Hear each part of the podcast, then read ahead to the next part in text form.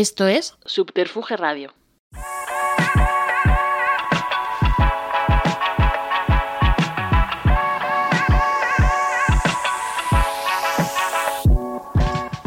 El tiempo entre lesbianas. Tu podcast sáfico de confianza en Subterfuge Radio. Bienvenidas, bienvenidos, bienvenides a El tiempo entre lesbianas, donde las horas son días, las días semanas, las días semanas y las semanas meses. Lo he dicho fatal, Claudia. ¿Puedes decirlo tú? No, porque no me acuerdo. es que es como mazo corporativo, parece que te quiero eh, eh, colonizar, en plan, como absorber en mi secta. En plan, ya de- estoy en tu secta. digo, donde, donde el tiempo es, es atemporal. Es una cosa muy rara. Siempre digo que, que el tiempo entre lesbianas es como el tiempo de los perros, en plan que un mes hablando dos chicas lesbianas es como tres en hetero. Bueno, igual es que es tu Oye. caso y quieres justificarte en ser lesbiana para ser una intensa. ¿Me quieres hacer gaslighting, Claudia? No, no quiero. Eh, hoy estamos con Claudia Jimeno. Y nada, pues Claudia, quiero que la gente te conozca. Cuéntanos cosas sobre ti. Vale. Se me da muy mal, ¿eh? Hablar sobre mí, pero. Bueno, eh, para la gente que no lo esté viendo en YouTube, Claudia viene con un make-up, tiene dos perlitas puestas. ¿Cómo se llama esto? En el piquito del ojo. El rabillo del el ojo. rabillo ¿no? del ojo. Rabillo del ojo. Rollo euforia, unas mascara increíble. En realidad es un colorete, lo que pasa que yo. No, voy- pero mascara en inglés es rímel cariñete. Es que ya empezamos a dejarme mal. Que no me hables en inglés. Bueno, y una sombrita así como del atardecer, ese es increíble. Soy muy lesbiana. Gracias por invitarme, lo primero. Me ¿Cómo hace no? mucha hilo estar aquí y hablar contigo de lo mismo que es lo que decíamos ahora, de lo que íbamos hablando en el bus, pero aquí. Sí. Eh, y me alegra mucho de que tengas este espacio, es muy guay. Gracias, gracias a Subterfuge por ser aliado LGTB. Profesionalmente soy trabajadora social. Digo. eh, tengo un máster en estudios de género, ciudadanía y LGTBI. Toma. Y un posgrado en gestión de ONGs, que en realidad no vale para nada, pero bueno. Oye, nena, Pero ahí está. un posgrado en ONGs. Pues ahí Con está. la cara.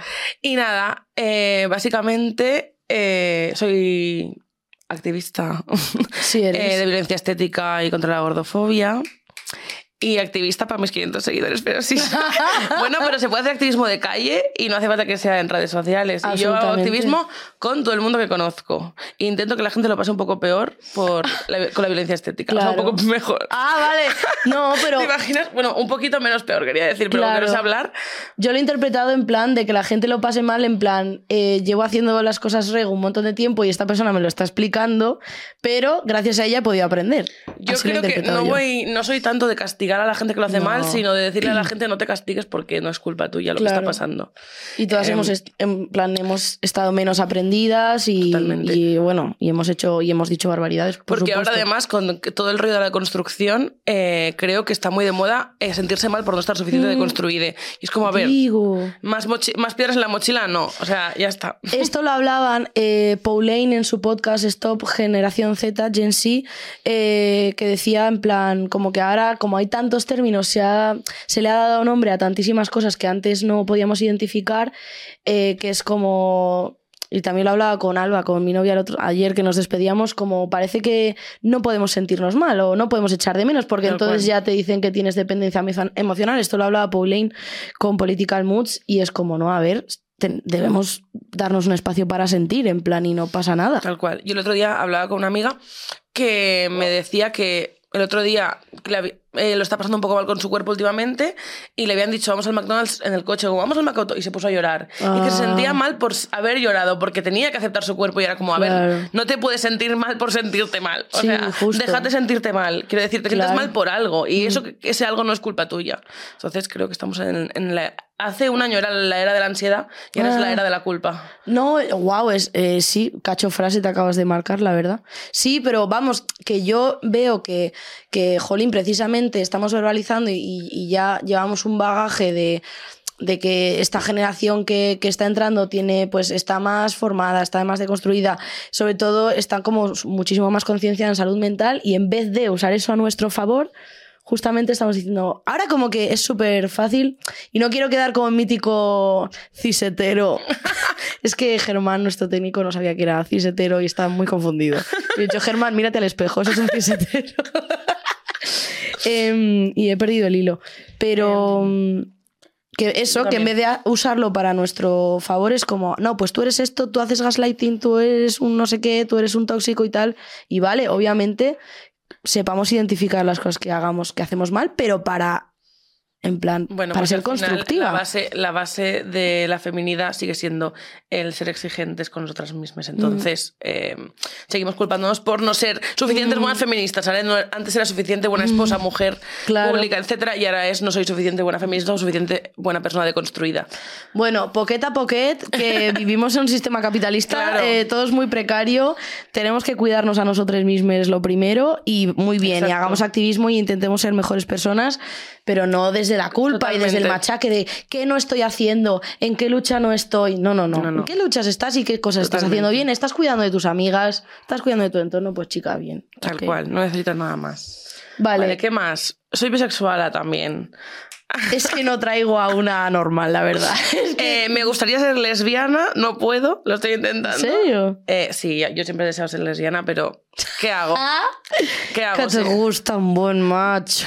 No, no, no. Sí, Pero, ya lo sé, tonta. Pero, ¿qué le vamos a hacer? Bueno, de vez en cuando que hay alguno. ¡Qué tía! Eh, Germán se ha quedado flipando. pero De vez en cuando eh, cae gusta- alguno. Soy lesbiana política, no practicante. Como decía Cher, los hombres es como el postre, en plan, me lo como cuando quiero y luego, en plan, como, me da igual. Tal cual. Eh, bueno, pues eso, básicamente. Y, ¿Tus y- pronombres, amor? Mis pronombres son ella y ella, aunque mis pronombres ahora mismo están, bueno, pues como mi orientación sexual, un poco de un, para un lado y para el otro. Vale. Porque mm, creo que me ha costado mucho tiempo llegar hasta aquí, Sí. también con esa culpa y esa duda y tal, pero al final hay gente a la que le van muy bien las etiquetas Sí. y a mí me fueron muy bien un día, pero ya no me van bien. Em, me, me gusta una persona y no sé qué identidad tiene y me da Mm. absolutamente igual, igual que su genitalidad, pero es que para nada. Mm. Eh, de hecho, ahora mismo lo único que intento es que sea una persona que se trate un mínimo de bien y se Claro. trate a ella misma también un mínimo de bien. Muy bien. Y, y con la identidad me pasa lo mismo. He sufrido mucho este último año porque yo no, no me había...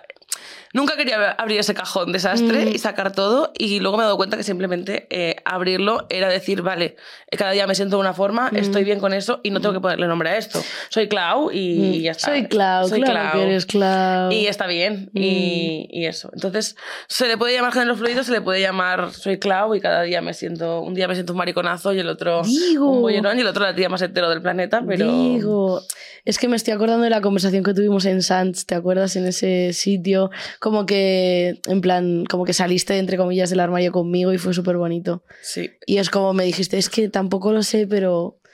Claro, porque, porque lo que sentimos tú y yo no, son, no, son, no es lo mismo. Claro, totalmente. Pero sentía que a ti te lo podía explicar, aunque mm, fue muy curioso porque, igual porque yo salí del armario muy chiquitina, Claro. pero me sentí, me daba vergüenza, ¿te acuerdas? Que estábamos un día en el hotel y me tapaba con la manta en plan, no quiero hablar sí, del tema. Sí, en plan, y, y yo te decía guape y te tapabas, te tap- Sí. como que te gustaba, pero te tapabas la cara, en plan, que no sé si quiero que me llames eso todavía, en plan, como... Fue muy raro porque eh, fue como salir otra vez del armario Mm. em, 10 años después de haber salido de- del armario y fue como, joder, es que me da vergüenza, me da cosa, me da miedo. ¿Desde cuándo ser lo que soy da, da ese terror, sabes? Mm.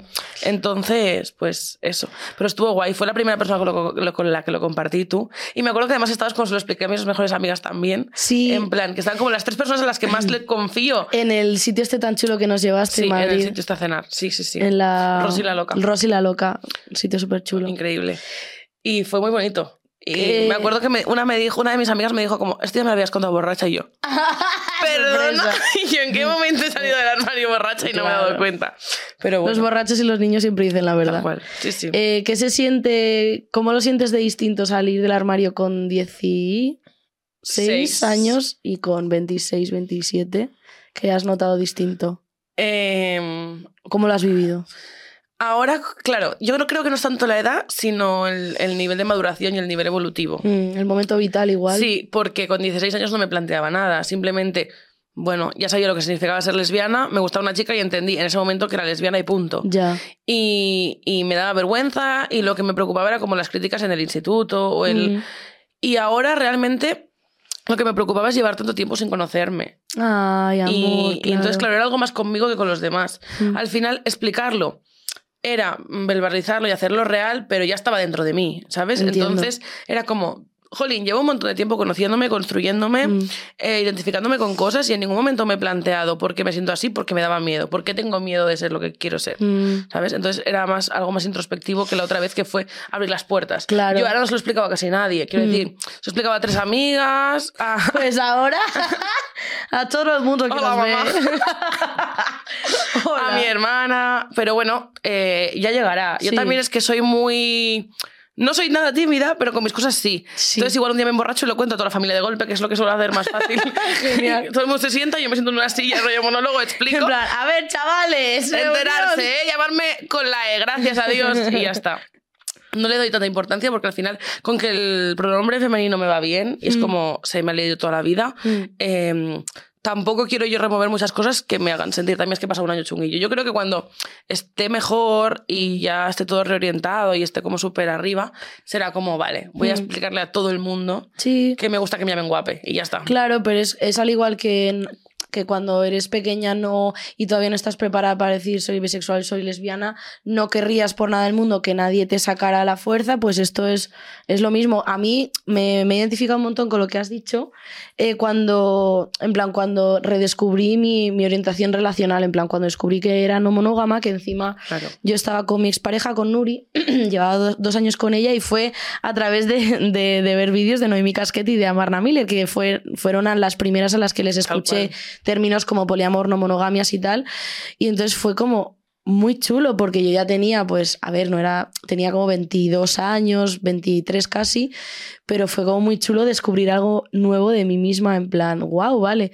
En plan, me estoy identificando, simplemente fue muy sencillo, en plan, me estoy identificando con todas las cosas que están diciendo, pues será que yo también lo soy, en plan, y, y, y concibo los vínculos de, de esta manera, y la manera de relacionarme tanto a nivel amistad como, como emocionalmente o, o bueno, desde la sexoafectividad.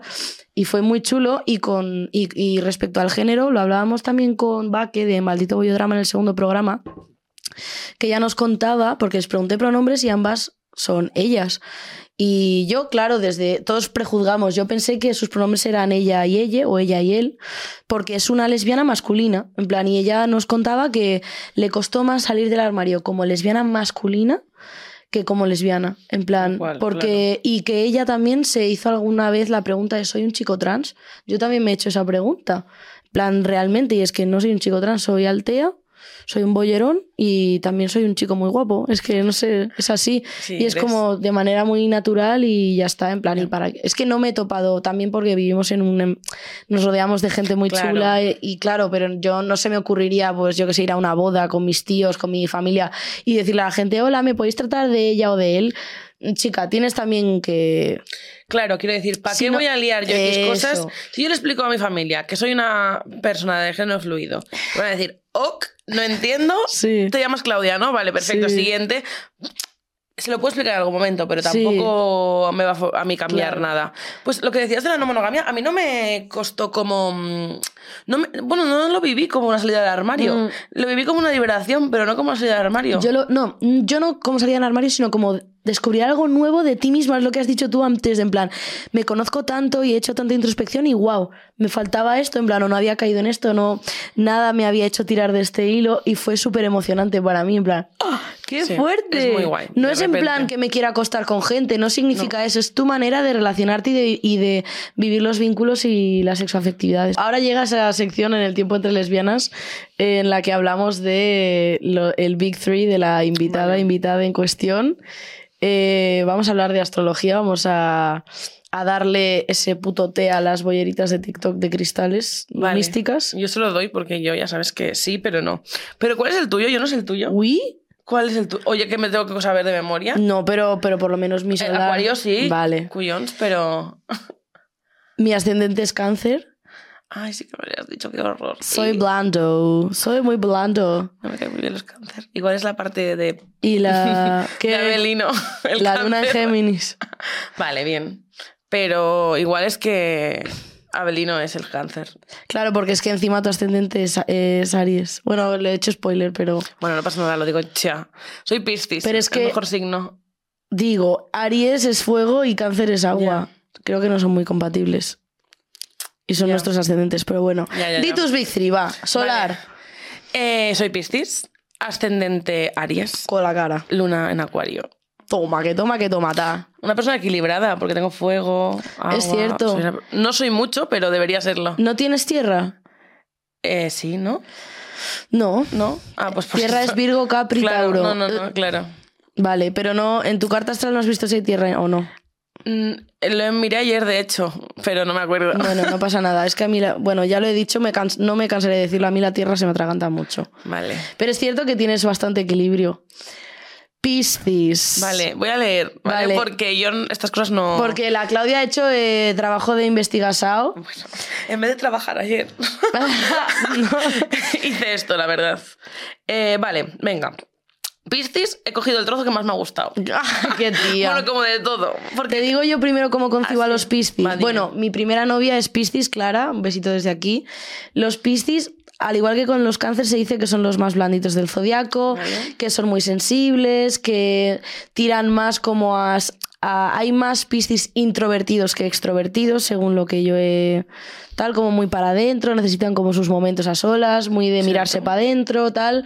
Em, y eso, y como sí, como muy blanditos y, y bueno, a- a- tampoco soy yo muy una experta en tal, pero... yo cero. Pero yo creo que el Piscis lo que es, es emocional, Mm. es como Sí. muy empático. Eso bueno, voy a leer lo que Sí, pone aquí, pero dice que se caracteriza por su gran bondad, intuición, misticismo y espiritualidad. Eh, Piscis quiere trascender las limitaciones humanas. Tiene gran Digo. imaginación, sensibilidad. Eh, imaginación total. Pudiendo ser nostálgico. Está en Mm. contacto directo con el mundo espiritual y tiene una gran conciencia social. Soy. Digo. Ayuda desinteresadamente y son capaces de sentir en carne propia el sufrimiento ajeno. Vamos, Sí que eres soy. el Dalai Lama. Te has cogido el trozo que te deja como el Dalai Lama, cerda. Pero es que sí soy. Y Y humilde. dice, suelen preferir los sueños al mundo real. Ah, sí, Quieren super ser dreamy. salvados o salvar a otros. Uy. Tienen gran capacidad de adaptación. Nena, lo de abrimos el melón de salvar. Porque esta niña, vamos, parece. Parece el Open Arms. Yo, yo todavía tirando salvavidas y al final me caí yo dentro del agua. Eh, sí, Pero, me- o sea, eres bastante piscis. soy sí. muy piscis. Mm. También soy muy Aries. Sí, es que yo lo que le he dicho a Claudia viniendo para acá es que ella de primeras, cuando la conoces, como, Buah, se nota mazo que tienes mazo empatía, te sabes comunicar súper bien, estás como, tienes mucha, eres muy inteligente. mucha vergüenza que hables de mí. Pues te cara. callas, te callas y dejas que me te presuma Pepa. y mm, lo del trabajo social enseguida se nota antes de que tú lo cuentes. Cuando lo dices es como, vale, es que real me acaba de encajar una pieza así gigante de Tetris. Eh, pero es cierto que cuando ya eh, eh, la conoces bien es muy fiery, es como mucho fuego, muy cañera. Y encima, eh, es que me sale en inglés. You take no shit, que significa no pasas ni una. En plan, cero gilipolleces contigo. Si un mongolo, perdón, si un gilipollas por la calle te dice lo que sea. Bueno, tuvimos, ¿te acuerdas el, el episodio en la, la Lola? En Barcelona, ¿se llama La Lola? El sitio siempre donde comíamos bocatas después de actuar. No sé cómo se llama. de los con bocatas. el señor. Con el señor. Bueno, vino un señor y montó un circo y esta casi le pega. No montó un circo. Él, él, él montó un circo. Pero no montó un circo, simplemente Estaba siendo maleducado. eh, me llamó gorda 10 veces y me dijo que no tenía autoestima. Sí. Y le dije, mira, te voy a dar de hostias con la mi autoestima. pero él estaba montando un circo con los del restaurante. Claro, lo que pasó es que él fue mal educado Sí. y a mí el clasismo y el despreciar a la clase obrera no me gusta. Con la cara. Y, yo- y era un señor que estaba alcoholizado, que yo me alcoholizo y no molesto a la gente que está trabajando. Y les estaba gritando, ellos tenían que plegar, y le dije, y pobres, claro, no le podían contestar porque estaban trabajando. Sí. Y les dije como, oye, cállate, te están diciendo que no, vete a tu casa Mm. o cómete eso que te están dando y ya está. Y entonces salió y bueno, Sí. aunque su única arma era llamarme gorda, Literal. eh, pues Pobrecito. literalmente repitió 10 veces, gorda, no Sí. tienes autoestima. Y fue como, oh, shit, no estás enterando de nada. No te estás enterando, cariño. Pero claro, le quería pegar. Mm. No se me dejó. O sea, no es que. No es- vamos a ver, no es que eh, la Claudia le guste la bulla, sino que Claudia no te pasa ni una. Da igual si es- eres su amiga, su conocida, eres un Bueno, señor desconocido. En plan. Tampoco tan así. No, pero coño, que te sale esa vena de la justicia. Sí, super pero heavy. Y si te tienes que dar de hostias, te das. Si me tengo que dar de a estos, mí me, me doy. yo tengo la vena justiciera, pero yo jamás he pensado llego a las manos con alguien. Bueno, solo con una niña en el instituto. Bueno, es que yo creo que a los gilipollas de discoteca hay que pegarles. Es que es cuando tú más me has visto intentar Sí. pegar. Y a los gilipollas de discoteca hay que pegarles. O sea, no vais a romperle la nariz. Quiero decir, o la mano, así no se le volverá a ocurrir tocar el culo a nadie. Es que, Ya. lo siento. Es que pasó una O sea, cosa si- en el ocho y medio. Si tú tienes eh, dos veces, dos días diferentes pasando el ocho y medio. ¿Sí? Sí. Pues igual iba un poco yo truleta. No, el día que fuimos con Alba, Sí, ¿qué pasó ese día? que había visto el señor. Hola, es verdad, que, un tío. que yo me enfadé contigo, además. Bueno, no, es cierto, porque claro, yo intentaba disuadirle que se fuera y Claudia intentaba como, pero tú de qué vas, no sé qué. Y es que encima ese tío ya nos había visto a Alba y a mí en la barra. Sí, me lo habías contado, por Claro, y el tío dijo, ah, que viva el amor, ¿no? Y yo pensaba que era un maricón. Y yo lo primero que le pregunté es, ¿eres maricón? Porque si me dices viva el amor y eres maricón, me doy un beso con mi novia delante de ti, me da igual. Pero si eres un heterazo de mierda, que lo que quieres eh, que se le ponga la vergadura. Y efectivamente era un Sí, heterazo era. que dijo, venga, daos un beso. Y nosotras, "Eh, no, gracias. Y no sé muy y bien si cómo quieres que nos demos un beso, son 100 euros. con la cara. Arroba Germán de poniendo caras. Arroba. Eh, y luego subió al piso de arriba a buscarte y te estaba guarreando Mm. Sí. y acosando sexualmente, porque las cosas por su nombre. Sí. Entonces yo simplemente eh, lo increpé, Sí, le empujé un poco sí. Y le quería eh, empujar un poco más. Pero no se me dejó, entonces yo me enfadé. Claro. Yo, yo quería que no hubiera. O sea, entendía que tú, que tú tenías razón y que sí, que ese tío se merecía 50 empu- empujones, pero claro, estaba con vosotras. Veníais un día a Madrid, estábamos con Olga, con Carla, con todas Yo lo nuestras sé, amigas. pero ese señor Ya, eh, le hablaste bien ya, y ahí me dijiste, para. ya. Entonces yo siempre acabo perdiendo. Claro, no, pues lo que se merecía él no era. O sea, Claro. lo que se merecía La, cosa es que la pedagogía yo a partir de las 3 de la mañana me la dejo en casa. Quiero decir, yo soy pedagoga desde las 8 de la mañana que empiezo a trabajar hasta las 3. A las 3 paro. Qué bien lo Y has resumido.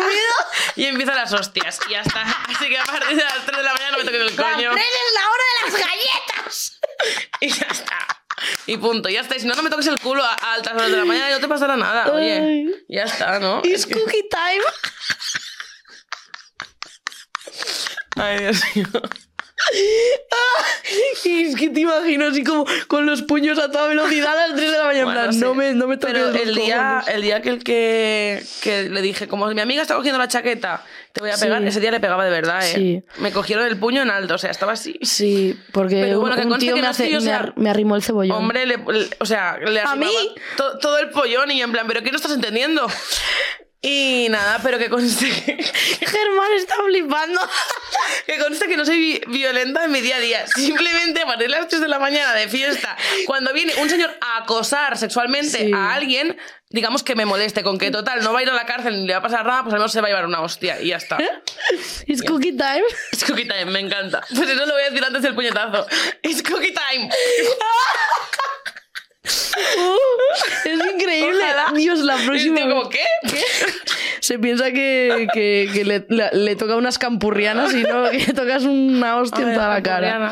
Vale, Bueno, uf, nos venga, hemos va. ido. Eres Piscis. Ahora, lo gordo. Tu ascendente Aries, de lo que estamos hablando. Tu fuego, Vale. tu todo. Con Aries en el ascendente de Piscis surgen características opuestas, Anda. como el- la calma y la fuerte imaginación de Piscis junto a la energía y el dinamismo de Aries. Sí, el soy. dinamismo, claro. Eh, mm, mm, mm, me he perdido. Por lo tanto, el ascendente en Aries proporciona fuerza, coraje y decisión al Piscis valiente Con y la- contemplativo, que menos cauteloso que si no fuese tal Claro. y más seguro de sí mismo puede comunicarse mejor con los demás. Vale. Y dice, en la esfera amorosa, estos nativos son encantadores y gentiles. ¿Quiénes? ¿Los Aries o los Piscis? Los Piscis ascendente Aries. Ah, Yo he ah, buscado todo, concretamente, todo, todo. Piscis and- Ah, qué tía. Eh, ejercen un intenso poder de atracción sobre los demás. Mm, ¿Qué pasa, verdad?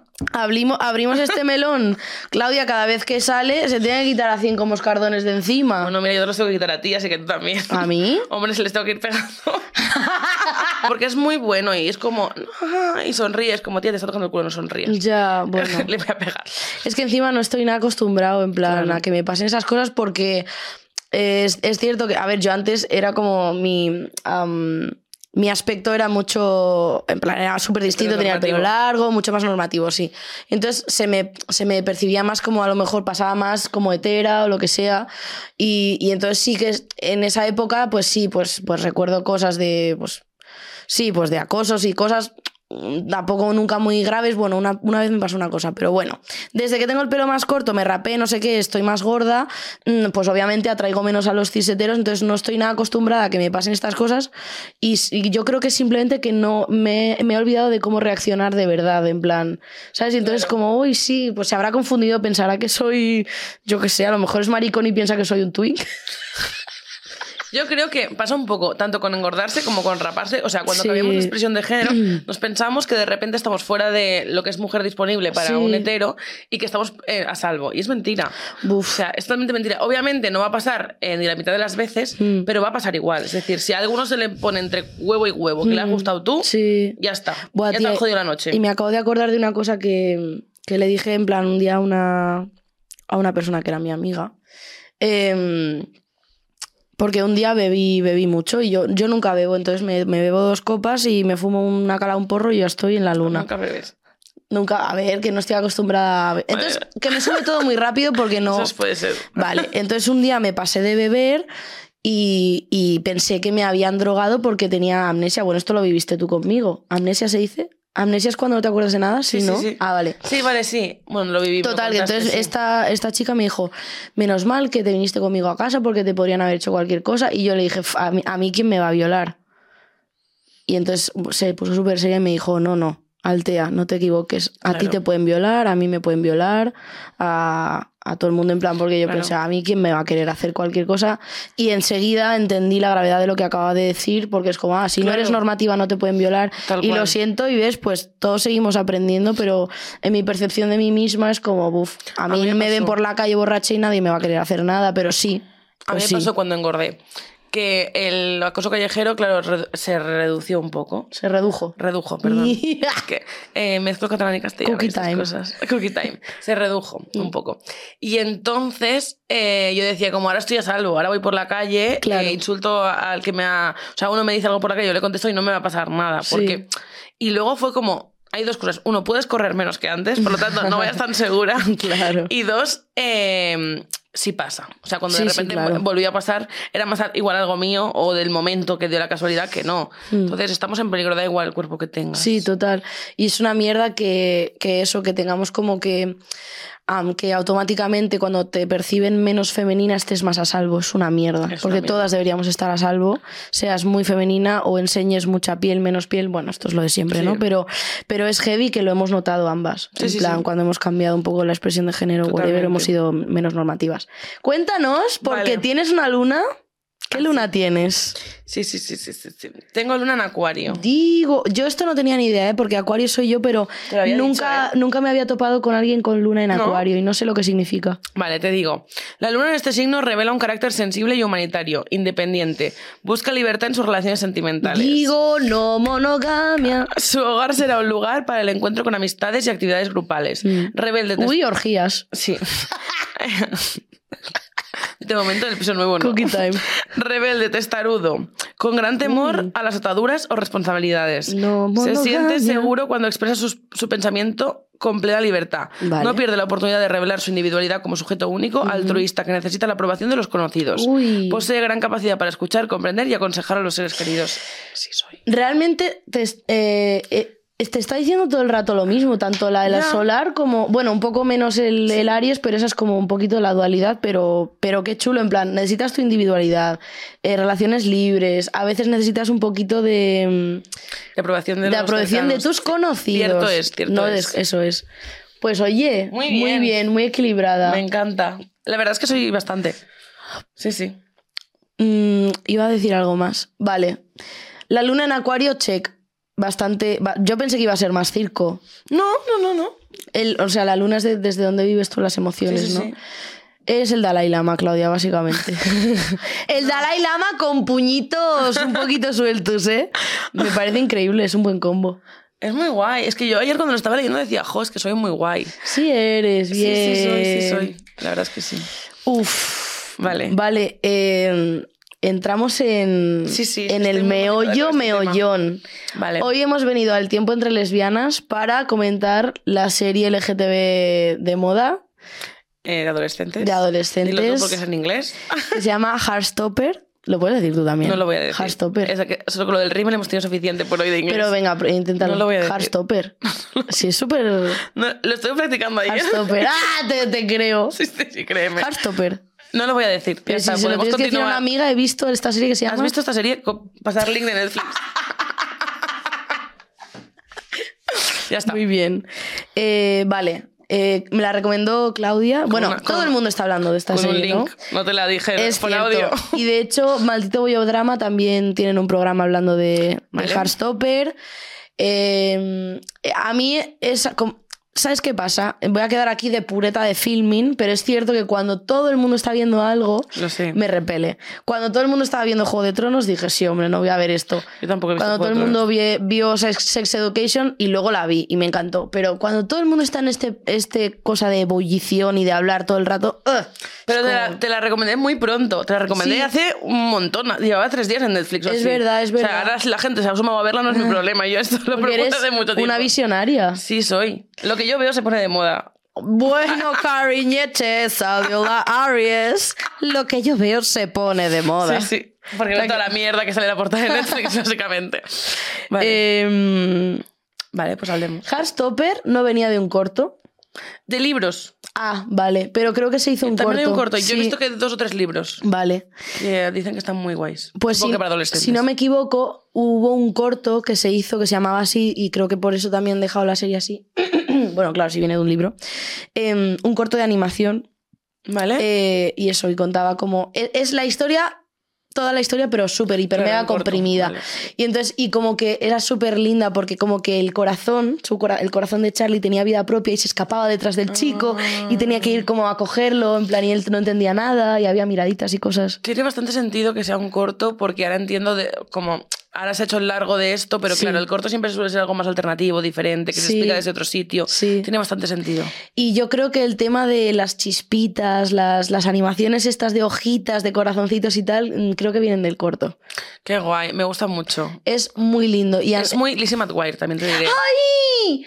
¡Es verdad, coño! No había caído. Yo me estaba ahí tum, tum, Hola, tum, es tum, verdad. tum, tum. Es que te iba a decir, me encanta cuando en series o en pelis mezclan realidad con animación o en una animación, por ejemplo, este, esto se hace mucho en el mundo de Gumball o Gumball. Bueno, sí, ese. Gumball. Tampoco sé pronunciar, obviamente. Es como que mezclan muchos tipos de animación y es increíble. Hay una peli de animación increíble que es de las mejores que he visto últimamente. Se llama La familia Mitchell contra las máquinas no lo he visto. en Netflix. Vale, la miraré. Espectacular. Y encima la prota parece Yellow Mellow y es como con mazo bollera, es increíble. Vale, la tienes guay. que ver, Yellow Mellow. Da igual, tuve un pequeño al- altercado con unas terfas y salí yo a capa y espada diciendo...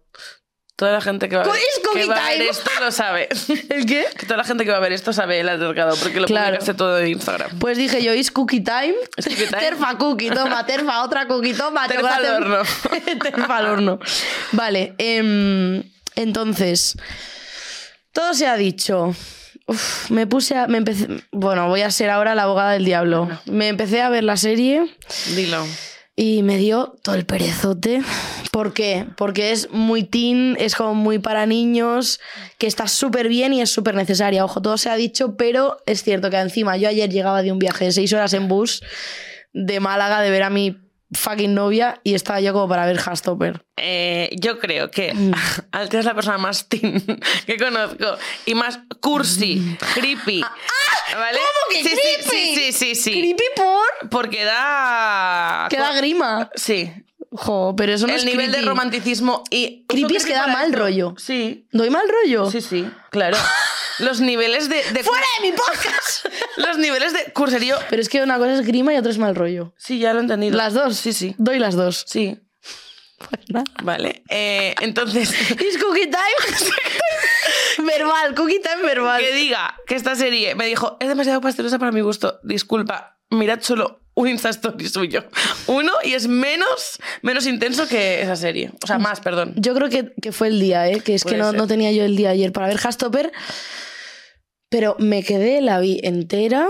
Me claro por la tía se comenta. Sí, y es muy linda. Esta serie es como la personificación de un algodón de azúcar multicolor. Es como esto, rollo muy cookie, muy dulce. Me empalago, me, me empalago un poco, pero es como, bueno, es lindo. Yo creo, no estoy de acuerdo. Vale, Creo, pues justifica tu creo respuesta. que, justifico ahora mismo, Eh, nos suena así porque estamos acostumbrados a consumir eh, historias de amor que se basan en el sexo, en la sexualización de los personajes, en la toxicidad y en la violencia. Puede ser. Y lo único que estamos viendo aquí es una serie de adolescentes en las que se explica cómo te enamoras por primera vez, cómo descubres eh, si te gusta un chico, una chica, una persona, no binaria, quien sea, Sí. y, y desde la inocencia y desde el nunca he tenido una pareja y no me estoy restregando con gente Claro. con 15 años, ni estoy en una fiesta metiéndome rayas de cocaína, eh, ni, haciendo cosas que no proceden con 15 años, eh, como en Elite, por ejemplo, que llevan desde hace 6 años metiéndose rayas de cocaína y empezaron con 13, entiendo. Claro. Entonces, estos niños simplemente lo que están haciendo Sí. es jugar al fútbol, bueno, al rugby, Sí, y descubrir que les gusta Sí, a alguien. totalmente. Cursi, o lo que hemos vivido todos con 14 años. sí, no, absolutamente, Porque yo absolutamente. con 12 años me enviaba cartas de amor escritas. Claro. decir, ese es el nivel de cursilería. Pero es que, por ejemplo, tú me has dicho que sí que te gusta consumir series de adolescentes, pero es que yo no consumo. O sea, la única es que me he comido, que la he disfrutado mucho, ha sido Sex Education, que me encanta. Pero Sex Education creo que no es tan adolescentes. Es más para todos los públicos. Aunque Claro, haya un público claro. tal. Quiero defender aquí, hacer apología de ver las series de adolescentes. Vale. Desde la sociología y la antropología. Dilo, ¿Por pues qué? danos, danos chapa. Porque es muy importante saber eh, con qué crecen las nuevas Mm. generaciones. Y al final, eh, ahora, con un, un botón en Netflix, pueden consumir millones de series. Creo que hacer un poco, obviamente no puedes mirar todo, pero hacer un poco de búsqueda de todas las series que están viendo Mm. y ver las que te interesen, o al menos rollo eh, un poco LGTBI, Sí. un poco feministas. Es súper importante porque entonces sabemos desde dónde están viviendo los adolescentes las cosas, Mm. ¿vale? Porque si solo vemos élite, que es lo que ven algunos, no Sí. entendemos eh, la forma en la que están creciendo y el material que están consumiendo. Para entender cómo suben las nuevas generaciones hay que saber qué ven. Claro, me estaba acordando de, bueno, que me siento súper afortunada de, de haber crecido también con física, física y química, en plan, nosotras, pero fíjate, claro, no tiene nada que ver con Hastopper. Física y química, a mí no me dejaban verla. Porque claro, pues eh, había sexo, había fiestas, había tal, pero sí que es cierto que a lo mejor para una persona eso ya con sus 17, no con sus 13, pero con sus 17, 18, pues te enseñaba cosas de la vida, que si, que si un TCA, que si una que se quedaba embarazada, que si unos maricones que no se veía en absoluto. Eh, Lara y yo hablamos en el anterior programa eh, que se introduce también como la figura de, de femme fatal eh, bisexual con alma. Tal cual. Eh, muy Tal chula. cual. A mí me gustó mucho. y yo sí la veía, ¿eh? A mí me dejaron Sí, y me a mí no me mucho. dejaban. Pero Heartstopper, por ejemplo, pues sí, para un niño de 13, 14, 15, está muy bien. O sea, yo no, yo no soy hater de Heartstopper. A mí con 26, que es cierto que para algunas cosas son, soy muy cheesy, pero no me la habría visto yo por mi propia cuenta, la verdad. Se me sí, hacía un poco de... dos veces. Se la ha visto dos veces la Y tía. hoy aún tengo vuelta del tren y es lo único que tengo descargado en Netflix. Y mira, y esta frase que le has dicho antes me encanta en el bus. Esta serie es para enseñarle a los niños cómo ser- no ser un machirulo. Es que es real. Vale. Para enseñar a los niños cómo no ser un machirulo. Y me ha parecido brillante. Em, nos pasamos, eh, bueno, yo nos pasamos, yo que veo todas las series adolescentes, em, veo que los adolescentes consumen eh, la aún la típica película de amor heterobásico en la que él es el jugador, de, el, bueno, el Hmm. capitán del equipo de rugby Sí. y ella es la chica feíta que luego acaba siendo mona porque se pone un vestido el día del baile. Y se aún quita las gafas. Consumiendo esta mierda de Sí. Betty la fea toda la vida, ¿vale? Sí. Y con el señor este que es un machirulo asqueroso. Y en este caso me parece que es muy diferente porque... Él es el capitán del equipo de rugby, pero decide eh, dejarse llevar, decide conocerse, Mm. decide eh, querer entender qué le pasa Mm. y pasar por encima de los límites que tiene y de los prejuicios para, para salir del armario y para mantener una relación sana con alguien. Y no Mm. solo eso, sino que señalar a la gente que está siendo homófoba, que está tra- tratando mal a alguien. Eh, me parece que si nos fijamos, en realidad es un manual muy básico de todo lo que hay que hacer, hablando Sí. de consentimiento, hablando de buenos Sí. tratos, señalar al machirulo de turno, Eso pero es. está muy difuminado en una serie adolescente. O sea, Nick, el personaje de Nick, Nick, te queremos. te amamos. Eres todo lo que está bien en esta vida. eh, referente con 14 años que tenga esa madurez, esa Increíble. lucidez, que no, bueno, que sí que tiene miedo en algunas veces y tiene dudas y no lo ha- y no es, es lo que dices tú antes en el bus, no es un héroe, no le pintan como un héroe eh, por, por tener un poco de, de inteligencia emocional y de empatía. Y me una cosa que me has dicho en el bus también súper interesante, cómo te presentan a Nick. Tenemos a Nick y tenemos a Charlie, son los protas, ¿vale? Charlie es el más prota porque es el maricón del instituto y Nick es el otro prota, ¿no? La historia, su historia y cómo se desarrolla todo. Entonces Charlie se está viendo, a- bueno, a escondidas con un chaval, Ven.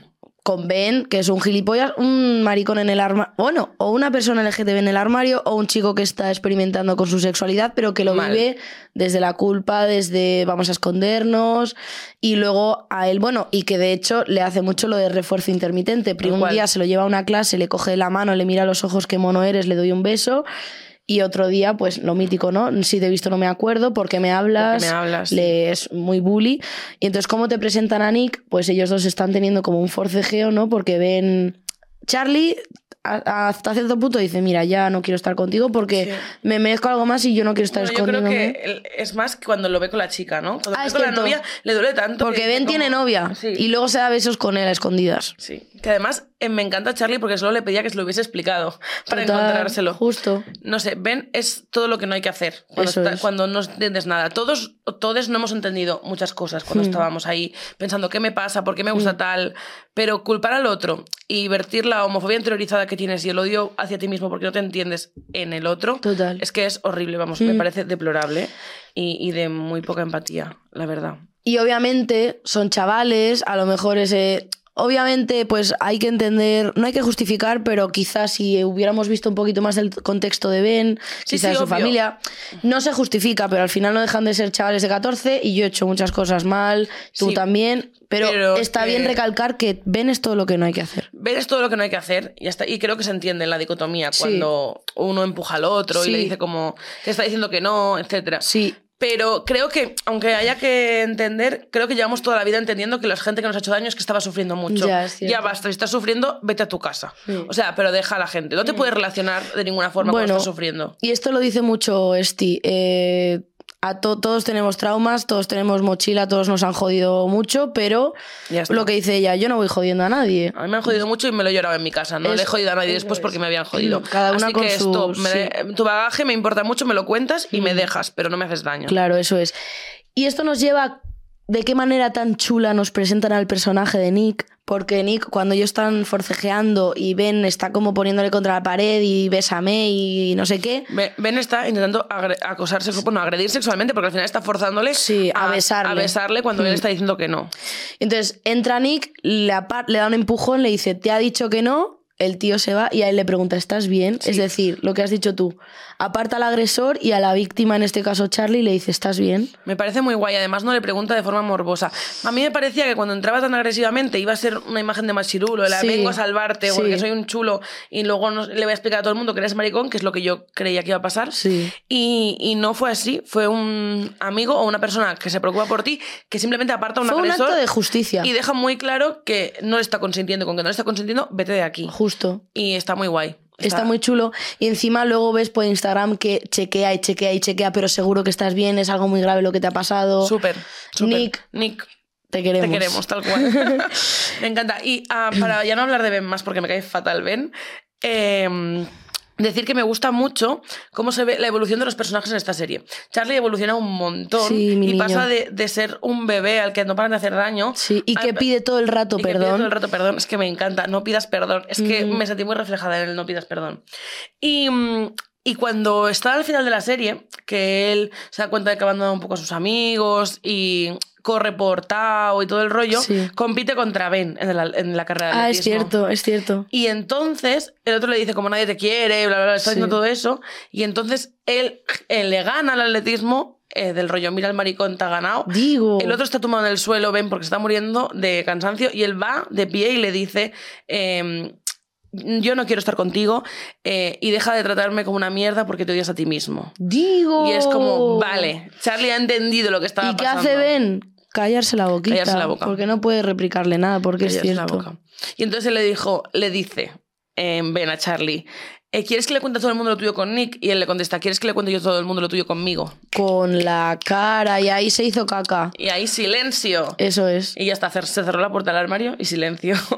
Y muy bien, y me, y me pareció que se cerraba, cerraba él muy bien, Muy y de forma muy elegante, pero contundente, la historia con, con Ben, que al final no dejaba de ser pues un bully eh, confundido con su sexualidad, pero que le estaba utilizando y le estaba tratando muy mal. Y además hay, hay un momento que es fuerte, eh, cuando están saliendo del cine, que el gilipollas le llega a decir... eh, no soy gay, ni siquiera me gustas, es que me dabas mucha pena. Sí, es Y es que- como, vale, eh, cuando te da pena a alguien, le, le comes la boca, es que es como... No entiendo. No tiene puto sentido. No entiendo. No, Se no. odia demasiado a sí mismo. Tal cual. Me gustaría eh, decir dos cosas que no se me olviden. La primera es que este tipo de gente como ven, em, me parece que no entienden que es para ellos es un momento de confusión y una persona que simplemente, pues bueno, se le olvidará porque es la adolescencia Mm. y que luego hay gente que se pasa la vida pidiendo perdón, por ejemplo. Total. Y que Charlie en este caso como que encontró una persona que le ayudó a entender que no tenía que pedir perdón y una persona que la quiso y le reforzó para salir de ahí, pero hay gente que se siente una mierda toda la vida y que le cuesta mucho construir vínculos por culpa de gente como él. Sí. Entonces, repito, si te ha pasado algo, te lo comes tú con patatas. O ve a terapia. Claro, pero destrozar a alguien, eh, a alguien le puede parecer como me, me he equivocado, ha sido un error, lo que tú decías. Sí. Sí, yo también he cometido errores, pero Sí. creo que no le he destrozado la vida a nadie. Y creo que hay gente que se pasa a unos niveles con sus traumitas que literalmente le desmonta eh, la vida a alguien y se la tiene que volver a construir. Sí, total. Eso uno. Y lo segundo es que me, me mola mucho y reforzaría mucho em, ese papel, bueno, ya no el papel, sino el personaje de el maricón en la bollera de toda la vida del instituto, que a todos Mm. nos ayudó. O sea, tú tenías un, en el instituto alguien que fuese el maricón, que ya se Sí, sabía. Y de, Charlie. hecho, y de hecho salimos juntos. Vale, o sea, que tú también fuiste Sí. la primera. Es que fuimos, eh, eh, Alberto Villullas, si me ves o me escuchas en algún momento, te adoro. Era como, yo creo que lo, lo suyo sí que se sabía porque era como un poco afeminado, le encantaba dibujar, tenía muchísimo talento para dibujar y, y bueno, yo no creo que a mí no se me notaba, pero vamos, que yo era la bollera y él era el maricón y... Vale. Y yo creo, es que éramos muy jóvenes, en plan, igual teníamos 13 años o 14 años, entonces yo creo que ni siquiera nosotros mismos sabíamos identificar eh, lo nuestro, pero es verdad que éramos pues dos personas muy sensibles, eh, no sé, que teníamos como un montón de cosas en común y dijimos, bueno, pues a lo mejor nos gustamos. No, en plan, Vale. habríamos sido mejores amigos, Me pero ni siquiera nos llegamos a dar ni un beso ni nada. En Bueno, plan, mi, mejor, mi mejor amigo maricón hoy en día y yo éramos novios en el instituto. Claro, pues O sea, ya está. Pero, pero, o sea, que, pero la gente sabía, tú habías dicho abiertamente, Yo- lesbiana. O sea, yo no había jamás. un personaje en tu clase, claro, igual por el donde vivías y todo. Pero no había una- un personaje en el instituto que fuese el maricón y que todo el mundo lo supiera, o la bollera, no. Pues Alberto yo creo que sí se sabía. Sí, y vale, luego en mi él. clase, en mi clase, no en el instituto completo, pero en mi clase estaba Marta Pascua, que pues es una que te cagas, Marta, te adoro. Eh, y entonces, y de hecho, tengo como un recuerdo muy vago de que fuimos al aula este donde te. Bueno, a un sitio como que nos explicaron cosas LGTB por primera vez en nuestra vida Vale. y como que todo el mundo le empezó a dar folletos a Marta. Rollo, esta es tu movida. Qué horror, ¿ves? Yo Es también que- le di un folleto a Marta. Es que Lo ese, siento, Marta. ese personaje... Entre risitas. Charlie me parece como ese personaje que yo tampoco he sido, ¿eh? Pero claro, Mm. yo he sido la segunda o la tercera. A mí, o sea, la, la, per- la bollera, porque además no era el maricón, era la bollera del curso. Qué fuerte. Éramos 120 y solo había una persona que se supiese que era abiertamente lesbiana. ¿Tú? No, no. Ah, perdón. la chica Vale. y yo fue mi primera novia. Ah, ¿y cómo se llamaba? Vale, Mireia. Mireia. Mireia. Eh, y además Mireia era muy guay porque era no monógama con 16 años, ¡Oh! e- era lesbiana, era una puta pasada, bueno, era bisexual, pero claro, yo no sabía entender todo eso aún. Mireia era como eh, un Digimon, eh, Sí. pero mazo Claro, a mí, a mí me mazo evolucionado. era todo eso. Era Charizard. Era Charizard. No, esto no es un Digimon, es un Pokémon. Es un Pokémon.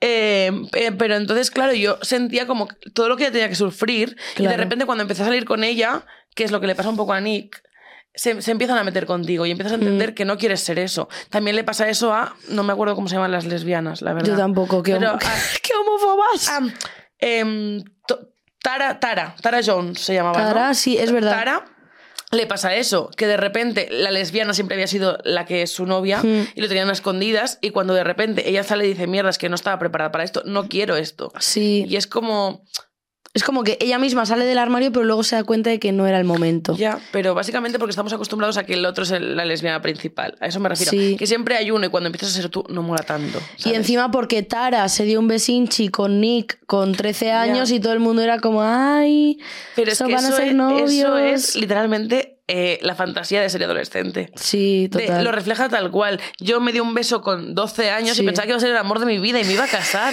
Me regaló un ramo de rosas y era como, claro, es de este nivel. A los tres años estaba con una chica. Decir Claro. que es que es como Sí, total. tal cual de adolescente. Eh, podemos hablar del momento, bueno, Nick, que lo hace todo muy bien, tiene mucha empatía. Me encanta porque todo el rato se comunica, todo el rato le pregunta a Charlie, ¿esto te parece increíble. bien?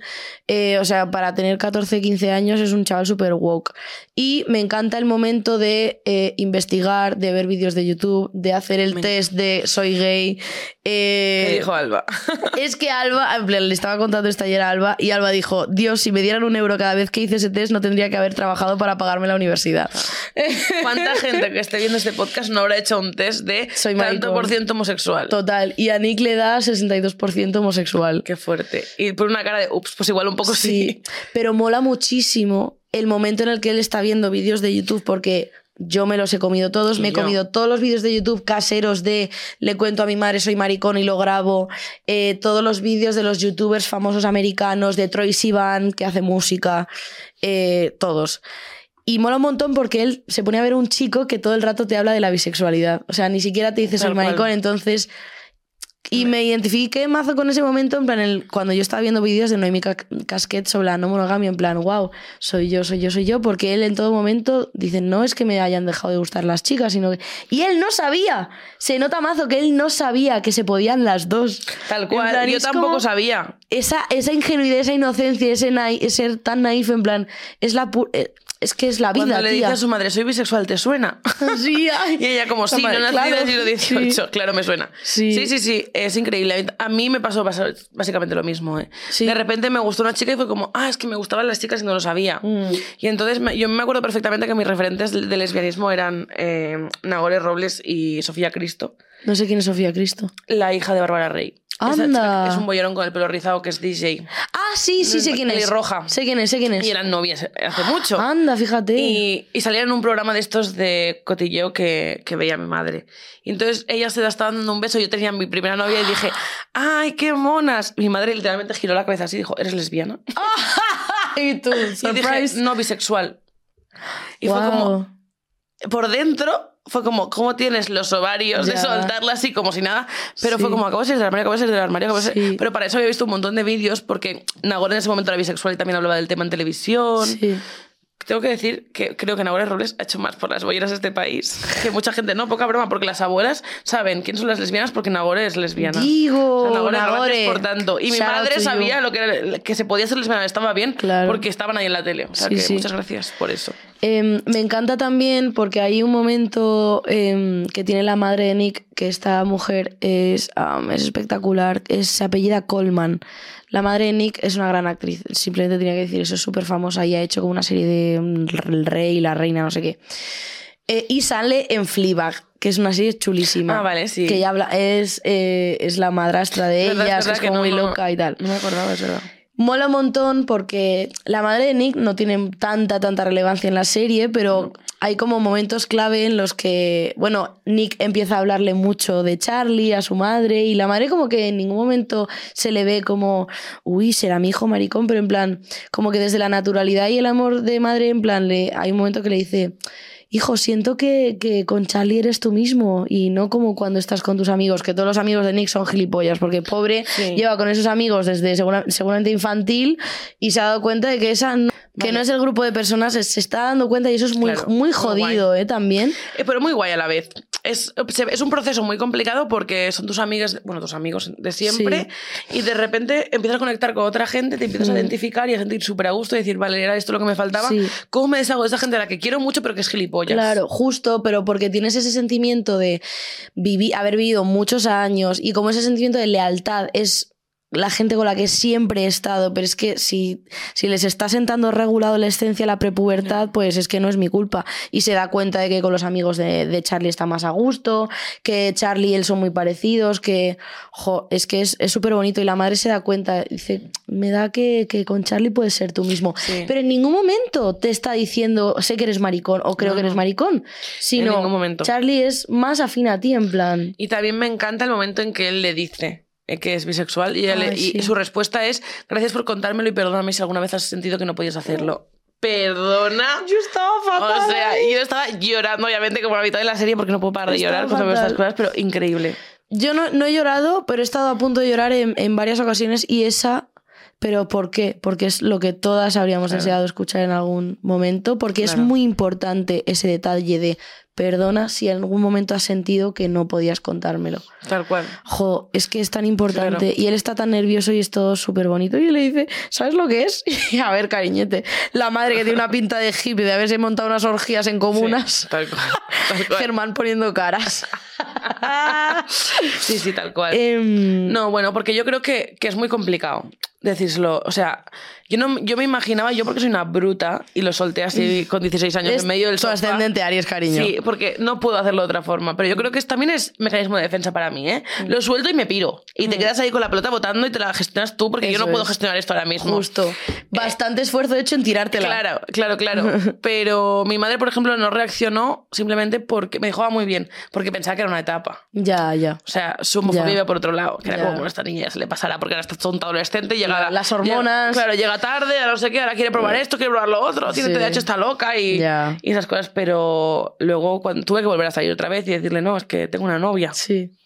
Pero bueno.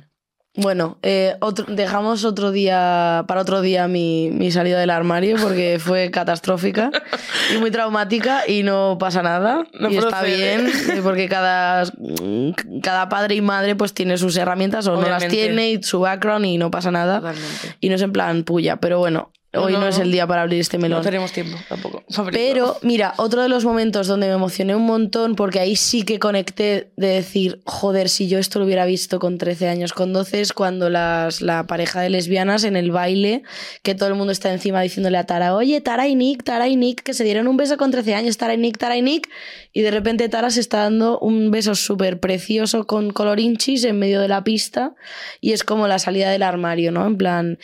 Y ahí, tía, te lo juro, dije, wow, si yo esto lo hubiera visto con 12, 13 años, cuánto sufrimiento me habría ahorrado. Porque es que yo, mm, a ver, yo soy del 96, tampoco soy tan mayor, pero es cierto que yo, eh, que me he criado en un pueblo de la Extremadura profunda y que en la tele no había representación casi LGTB, y ya no te digo L, en plan, no te digo ya, lésbica. Yo, pensa, yo pensaba con 13 años que era la única lesbiana del mundo y que estaba enferma y que tenía eh, que algo en mi mente no estaba bien, en plan estar enferma real de tener una enfermedad mental. Es que me gusta mucho porque tu caso es literalmente el, el ejemplo de que hace falta representación. O sea, es que es tal cual. Había una niña en un pueblo perdida de Extremadura diciendo, ¡ah, es que soy Sí. lesbiana, me gustan los No. coños, ¿qué me pasa? Y habían como millones, millones de lesbianas al otro lado Pero de la. que, que ni de siquiera muralla. sabía de la existencia del término lesbiana, Claro, claro. ni siquiera yo pensaba en coños, simplemente mm, mm, yo me besaba con chicos para no levantar sospechas y no sentía nada, era como besar una pared, pero luego pasaba mi crush, que era una chica, lo voy a decir, Ana Guti, mi crush del instituto. Chica- que se parece a Emma Watson y era es guapísima esta chica. Y claro pasaba esta chica que era un poquito más mayor que yo pa, tía te lo juro pasaba en el pasillo y mi cora pa pa pa pa pa que se me iba a salir y yo no entendía nada estaba muy frustrada muy confundida yo estaba toda mi energía la estaba empleando en que me gustaran los tíos pero claro luego con que esta chica se paseara un segundín por el pasillo el yo decía. "Me cago en mi puta madre, pero ¿y por qué me acelero y por qué tal? Y yo estaba muy confundida. Entonces yo me odiaba, pensaba que estaba enferma y me costó mucha, bueno, una depresión de caballo increíble en el instituto y luego pues mucha terapia, entender que, que existían las lesbianas, que no era una enfermedad mental, es que wow, es que fue increíble. Es que de verdad, es, es tu caso me, me fascina bastante. Claro, y luego ya tuve el momento de venirme con 17 años a Madrid y ya pues darme mi primer beso, mi primer beso de verdad con una chica y decir, vale. O sea, literalmente cuando me, me di mi primer beso con una chica que se llama Lara, eh, que encima era mi crush, literalmente sentí que había fuegos artificiales en todos lados, en plan. Y es como si todo, en plan, una, pues como un puzzle, todo encajaba ya, es que era esto. Yo pensé, era esto, tía. Uf, de verdad, tanto besar a tíos que me besaban con los ojos abiertos y, y con babas y con... Que ahora hay Claro. chicos que besan bien, pero tía, no estaba A funcionando. mí no me pasó porque así fue un poco más duro porque yo me di un beso y fue como me gusta mucho pero no es todo. Ah, Claro, fíjate. era como pero es que también me gustó el beso que me di hace un mes con este chico. Y era como, vaya mierda, no me ha ayudado nada este beso, no me ha ayudado en nada. Estoy más confundida Claro, aún. hasta que luego entendí que, vale, de repente me gustaba un chico, de repente una chica, de repente Sí. tal, pero claro, a mí no me ayudó en nada, me jodió la vida. Mm. Yo decía, pero ahora esto qué significa? Claro. Eh, me gusta mucho, es que tenemos que ir acabando Sí. ya, pero me gusta mucho que, que en la serie eh, no haya ningún problema con los padres, con padres que no sean em, que no les apoyen, que no haya ningún drama más que soy adolescente, me gusta un chico, no sé si yo le gusto, un muchacho está descubriendo su sexualidad, pero no hay como homofobia. Bueno, el, el topicazo, ¿no? De los padres. Claro, que ya está eh, bien de enseñarle sí. a los jóvenes que cada vez que llegas a tu casa tu padre te va a pegar porque eres maricón. Total. Digo, pues igual te quiere, ¿sabes? Y ya está. De vez en cuando alguno te querrá. Es que me parece horrible. Es meterles miedo todo el rato a que no puedan abrirse con su familia. Y habrá familias que les cueste más, obviamente, pero también hay familias que aunque les cueste mucho van a estar ahí entendiéndote. Es que me parece fatal como que lo que se reproduzca sean familias horribles. Didi. Y eh, que se toque el tema de. Jolín. Él. De él, sí, Ah, ella, escrita ella, eh, que es una chica trans, se toca muy por encima, se dice en un momento que no sé qué profesor es transfobo, se dice que antes estaba en la escuela de chicos y ahora está en la de chicas, pero no hay trama de que haya un drama porque sea trans, Gracias. simplemente tiene una mini tramita de creo que me gusta mi amigo. Me eh, gusta mi mejor amigo, o sea, chica adolescente enamorándose de otro amigo. Eh, esta serie es todo lo que está bien. ¿Es un poco Sí. pastelosa? Sí. ¿Es necesaria? Y ojalá la hubiéramos visto todas con putos 10 años o 12 años.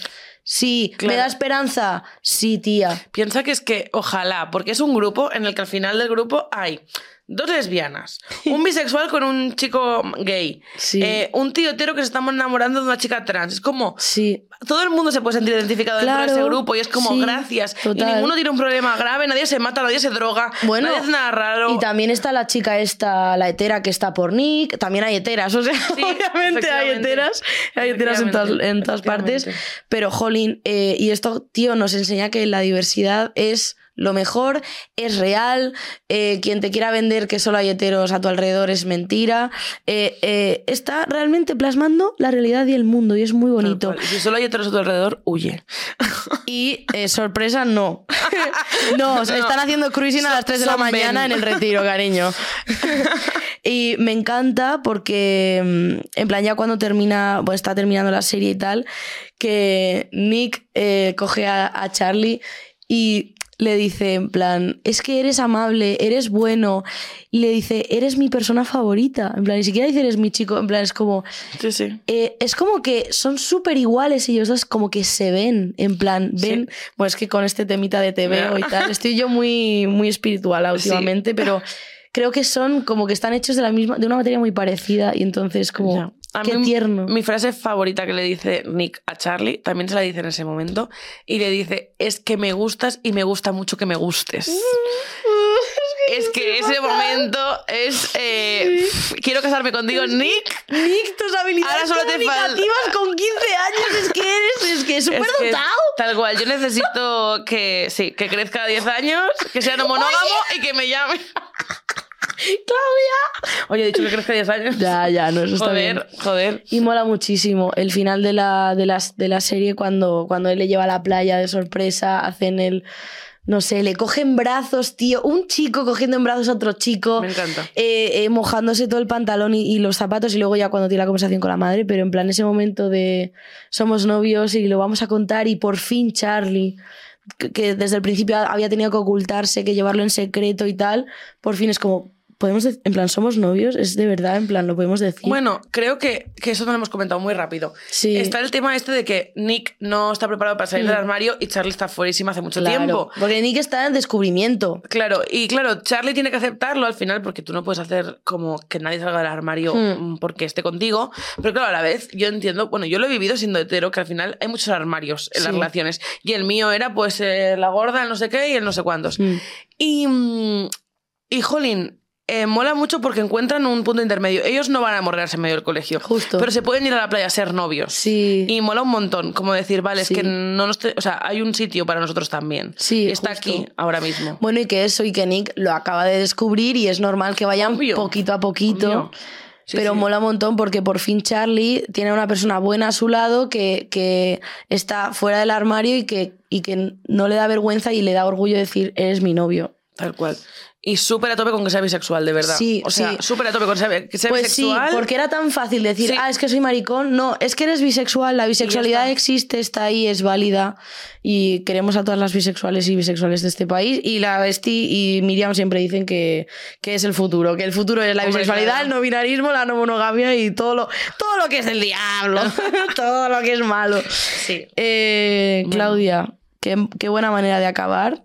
No ha sido cookie time, pero ha sido Heartstopper time. Casi como te has reído. de- Gracias por estar aquí. Eh, se me ha hecho. Bueno, es como si lleváramos cinco minutos hablando realmente. Tal cual. De, de verdad. Eh, gracias por cogerte un puto tren ayer que te estabas muriendo de la regla y todo, Madrid, eh, eh, Barcelona-Madrid. Y nada, que te adoro y seguramente vendrá más veces porque se me ha hecho súper corto. Vale, muchas gracias. Has estado a gusto. Contenta, muy a gusto, pero bueno, es que ya sabía que iba a estar a gusto contigo. Y nada, que, que ya volveré, obviamente volveré. Eh, y nada, pues esto ha sido el tiempo entre lesbianas. Gracias por escucharnos y pues hasta la próxima. Adiós. Has escuchado El tiempo entre lesbianas, un podcast producido por Subterfuge Radio.